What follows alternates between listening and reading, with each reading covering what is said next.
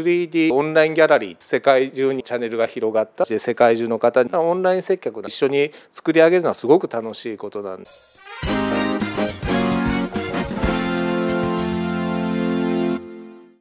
皆さんこんにちは。西野未来ようこそ。リアル店舗の DX いろいろとお伺いしていきたいと思います。林さんよろしくお願いします。はいお願いします。ライブコマース。はいっていう部分でリアル施設使ってライブコマースっていう面白い取り組みの話聞かせていただいたんですけども、3D だ VR とかそういうものを使って、なんかいろいろやられてるっていうお話をちょっと聞いたんですけども、はい、その辺りのお話ちょっと聞かせていただければなと思うんですけど、去年ですね11月に渋谷のパルコが建て替えの期間を経て再オープンをした時に 3DVR とか AR って技術をやっぱり使ってアート作品展示とかっていうのをやってたんですけども今回あのコロナの影響があって渋谷のパルコも約2か月間休業せざるを得なくなって3月からもう密にするっていうのを避けようということでアートカルチャーのミュージアムスペースをですねクローズしてたんですね。約3か月ぐらいですかね展覧会ができなかったんですが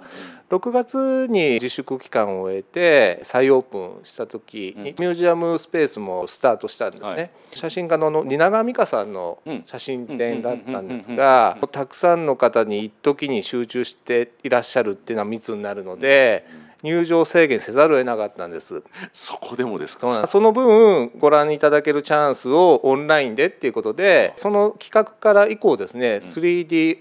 で見れる、えっと、オンラインギャラリーっていうサービスをスタートして展開をしてますね。はい、展示スペースを 3D 化して、はい、あたかもいるかのように。そうですそうです。そんなことやってたんですか？はいイメージしていただきやすいのは Google さんがやってるねあのストリートビュー、展覧会場がそういう状態で360度自分の視点で展示作品の前に近づいてみたりとかっていうのもできる。で加えて、まあ、パルコのそういうギャラリースペースでのイベントの場合は必ず物販コーナーというかグッズショップがあって、まあ、そこの前に立っていただくと普通には触れはしないんだけれども、オンラインストアにちゃんと入り口がそこにあってですね、はい、オンラインで商品を購入いただくようなことっていうのを合わせてやってますね。はい、入場料とかどうしてるんですか？当然、まあ、オンラインで先に予約をしてチケットを購入するっていうやり方、現場に来てそこでその日の制限ですね。えー、それに達してなければそこでもご購入はいただけるようになってるんですけども、リアル店舗じゃなくてもそんなことやってるとこってあるんですかね？館としてそれやるのがすごいと思うんですけど、うんいくつかの展覧会場っていうんですかねミュージアムスペースはそういった取り組みっていうのは我々と以外でもやられてると思うんですけれども、はい、自粛期間が明けてすぐにできたっていうのも助走が期間があって、うん、11月に渋谷パルコオープンした時の 3D アート作品を常設で見てもらうようなことっていうのをベンチャーの企業の方とご一緒していて、コロナ禍中にどうやったらその密にならずにこういう展示作品をオンラインで見てもらえるできるのかなって悩んでたら、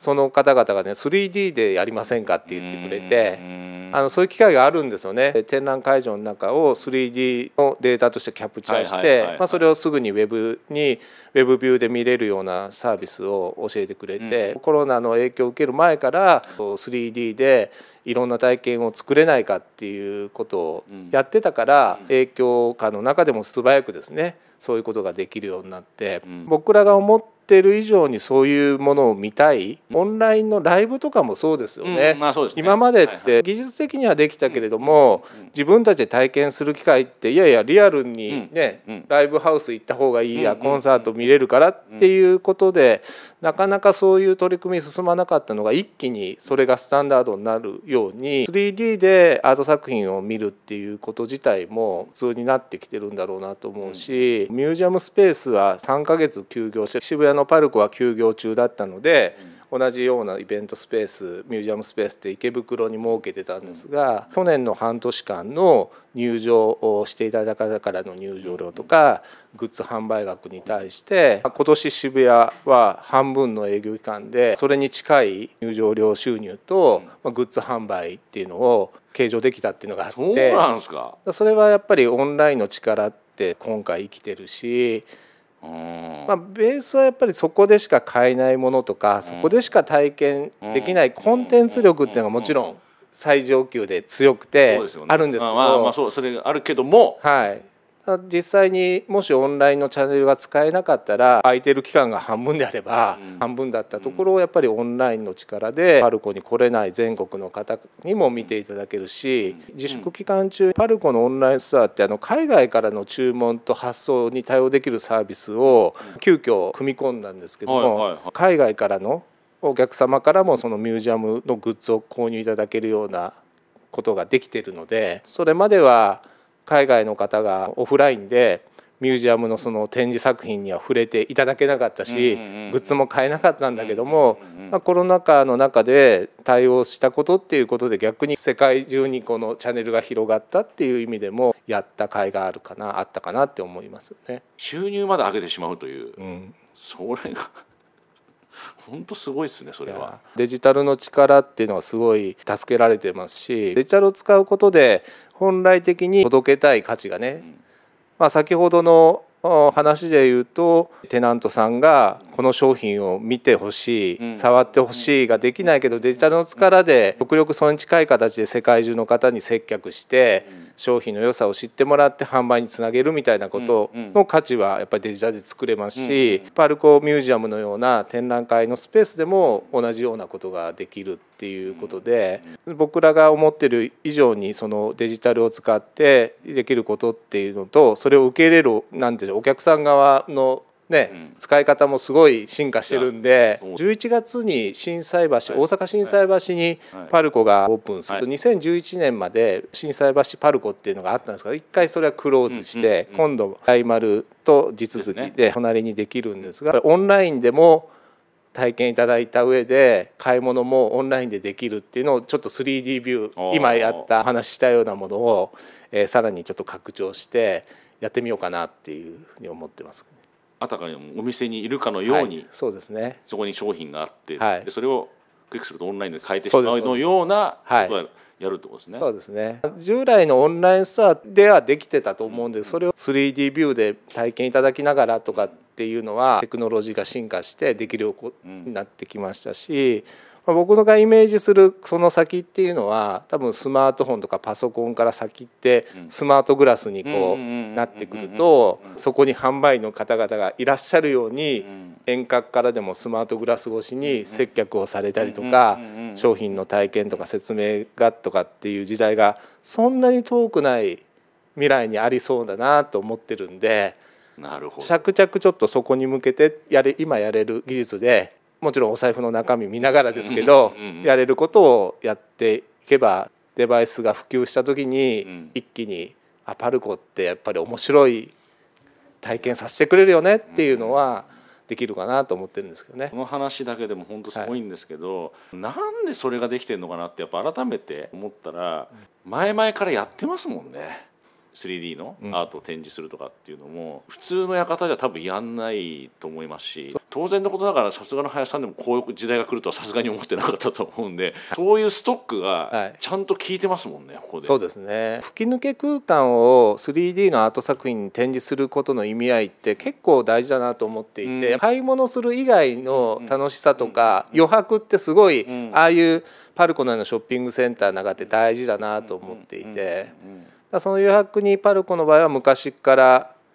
アートとかカルチャーとかちょっとそういう匂いが感じられる中で買い物してもらうっていうのはすごく大事な要素なんで、テクノロジーと掛け合わせると AR とか VR を使ったアート体験っていうことになったと思うんですよね。その先にはそれがグラスをかけてそれを普通に皆さんがやられるようになるとビルの中の体験って面白いものになりそうだなっていうのは予感というか希望的観測も含めてねちょっとチャレンジしたいとはすごくかねがね思ってたのがコロナ禍の中でですけど来てますよね。パルコに来てくださるお客様がそういうのに慣れてるし、それもやっぱ今まで培ってきた越境 EC に対応するっていうこと、それも普通なかなかできることじゃない、うん。うん、新しいことをチャレンジしてって、うん、うち大学1年生の娘がいるんですけど、はい、オンラインで授業やらざるを得ないんですよね。はい、本人たちはなんか楽しんでるんですよね結構。学校行ってないのに友達できちゃったりとかオンライン越しとかで。なんか今時ですね。僕たち世代多分分かんないですか正直 でデジタルネイティブ世代ですよねだから。そうですよね。春子さんやってることって本当すごいなと思って、はい、先行き過ぎてんじゃないのって思う部分が本当結構前から実は僕は思ってたんですけど、ね、結果的にそれがストックになって今、はい、着実それが効いてきてる。3か月しかやってないのに前年、ほぼトントンぐらいの収益上げることができるなんていうのは普通密にしないようにしてお店に人呼べないのにリアルの考えでいくともう思考停止じゃないですかそれを 3D 化してグッズ販売を e コマースに飛ばすなんていうことができるなんていうのは、うん、やっぱチャレンジしてきた賜物なんだなっていうのは、もう改めて感じると同時に皆さんが率先して考えてやってるっていうその文化ですよね。そうですね。やこのカルチャーはすごく大事だしだからこそこういう状況の中でもみんながね何とかしようって思いながら考えてる。実行的スピードも速いのと常々考えてるカルチャーがあった頃こそかもしれないですよね。どうしてそういう文化ができるのか僕は本当不思議でしょうがないんですけど、うん、聞いてて思ったのが、はい、これはテナントさん引きも切らないだろうなっていうふうに僕はちょっと思っちゃったんですけど、うん、苦しい時にいろいろやってくれるんだったら、それはお店の人も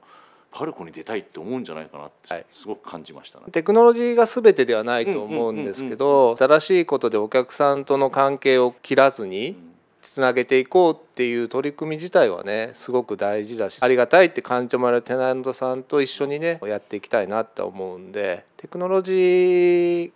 ができる領域っていうのはまだまだたくさんあると思いますんでそういうのを面白がってくださる専門店の皆さんと新しいサービス作っていけるといいな。オンライン接客なんかもねまさにそういう分野だと思うんですよね。これからなんかノウハウがどんどん蓄積されたり新しいことができてきてそれがいつか当たり前になるかもしれないんですがそういうのを一緒に作り上げるのはすごく楽しいことなんで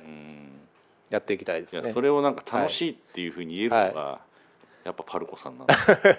テックと人っていう感じですかね。人ですね。すっごいうまくブレンドされてるなはい、デジタル化すればいいいいじゃんとかそういう話じゃなくて、はい、そこにちゃんと人のの感情がちゃんと絡んで、それがあってうまくテック使えてるなっていう印象がすごく